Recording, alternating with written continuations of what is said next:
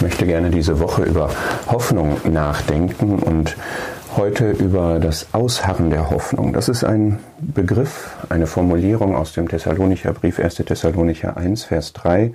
Das charakterisierte die Thessalonicher, dass sie das Ausharren der Hoffnung hatten auf unseren Herrn Jesus Christus.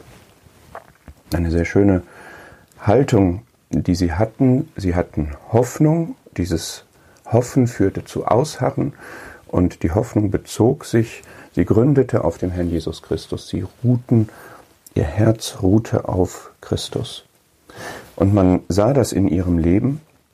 In Vers 10 wird das nämlich beschrieben, dass sie sich bekehrt hatten, um Gott zu dienen, dem lebendigen und wahren Gott, den sie jetzt kennengelernt hatten, und seinen Sohn aus den Himmeln zu erwarten. Das war ihre Lebensausrichtung. Sie ruhten auf Christus. Man kann auch sagen, sie hatten die Hoffnung unseres Herrn Jesus Christus. Also ihre Hoffnung, die sie hofften, war die Hoffnung des Herrn. Und sie war ausgerichtet auch auf Jesus Christus. Und das war für sie ganz bewusst eine Unterscheidung. Sie hatten sich zu Gott bekehrt. Und in Kapitel 4, Vers 13 war klar, es ist bei ihnen jetzt anders. Sie sollten nicht betrübt sein wie die übrigen, die keine Hoffnung haben.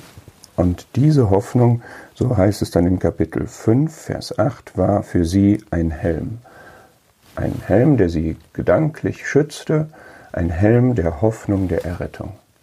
Und wir erfahren hier auch, dass diese Hoffnung sich auf einen wiederkommenden Herrn richtete. Und das war etwas, was Paulus Ihnen hier jetzt nochmal deutlicher erklärt und wo er dann sagt, am Ende von Kapitel 4, ermuntert einander mit diesen Worten.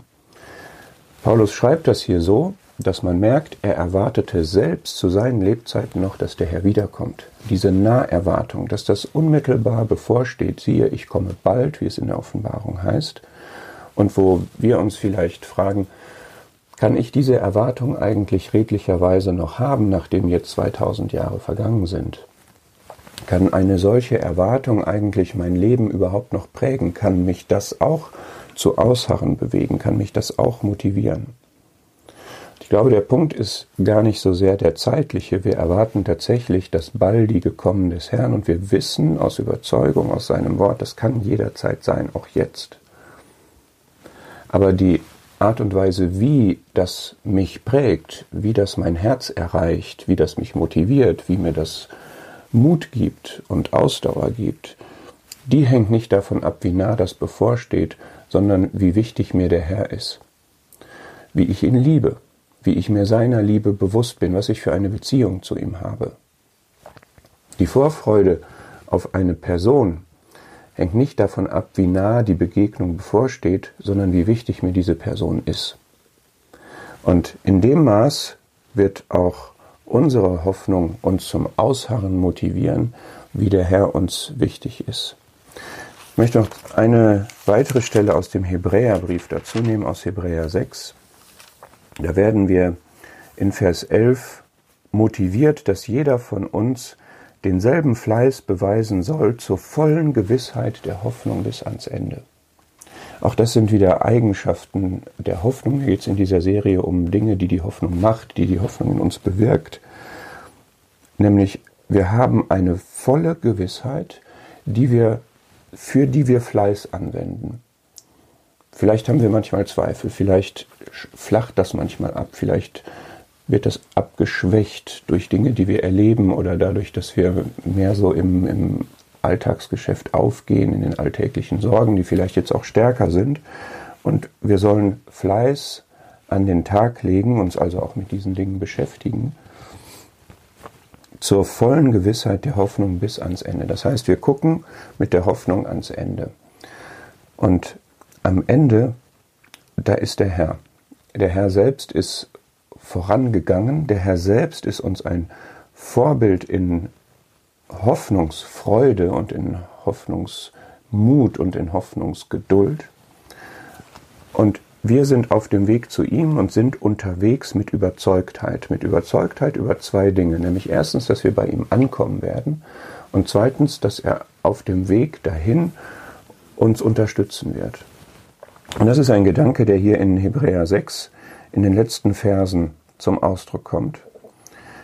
Da wird, ich gebe das jetzt so schlagwortartig wieder. Da gibt es in Vers 18 Mitte erst einmal eine Aussage, es ist unmöglich, dass Gott lügen würde. Und Hoffnung hat es damit zu tun, dass ich Vertrauen habe, eine, eine Gewissheit, eine Überzeugtheit, weil eben der, der mir da Verheißungen gegeben hat, sie auch erfüllen wird. Gott, es ist unmöglich, dass Gott lügt. Und das gibt mir einen starken Trost. Einen starken Trost für jeden, der Zuflucht genommen hat zu dieser Hoffnung. Für jeden, der überhaupt diese Hoffnung in sein Leben aufgenommen hat, weil er sich zu Gott bekehrt hat und weil er jetzt überhaupt auf diesem Weg zum Heil, zur, zur ewigen Errettung ist, die sich realisieren wird, die vor uns liegende Hoffnung. Und es ist eine Sache, die ich ergreifen muss, einmal dadurch, dass ich überhaupt zum Glauben komme, aber dann auch praktisch im Leben, dass ich daran festhalte, dass ich dazu packe und die Hoffnung in mein Leben auch wirklich praktisch hineinnehme. Ich habe Christus, die Hoffnung der Herrlichkeit in mir. Die Frage ist, ob es auch meine Lebenspraxis ist. Und dann wird hier gesagt, dass das ein sicherer und fester Anker der Seele ist, der dort hineingeht, wo ich noch hineingelangen werde, tatsächlich durch die Entrückung oder am Ende meines Lebens in dieses Heiligtum, wo Jesus als Vorläufer für uns hineingegangen ist. Und er ist dieser hohe Priester, der sich von da aus jetzt für uns verwendet. Und ich denke so an dieses Bild der Überfahrt über den See, wo der Herr auf dem Berg ist, wo er für die Jünger betet. Und das ist genau das Bild, dass er das jetzt für uns auch macht. Und andererseits ist er aber schon da, das geht jetzt über dieses Bild hinaus. Und da ist dieser Anker, der uns auf dem See sozusagen damit verbindet. Und ich stelle mir das vor wie eine Seilbahn, die uns dahin zieht, die ganz fest verankert ist, wo definitiv was auch immer hier auf dem See passiert und wie der Wellengang auch ist. Es zieht uns dahin und es ist ein sicherer und fester Anker, und wir haben Sicherheit über diese zwei Dinge. Wir werden dort ankommen, weil er uns dorthin zieht. Und wir werden unterwegs auch seine Unterstützung haben.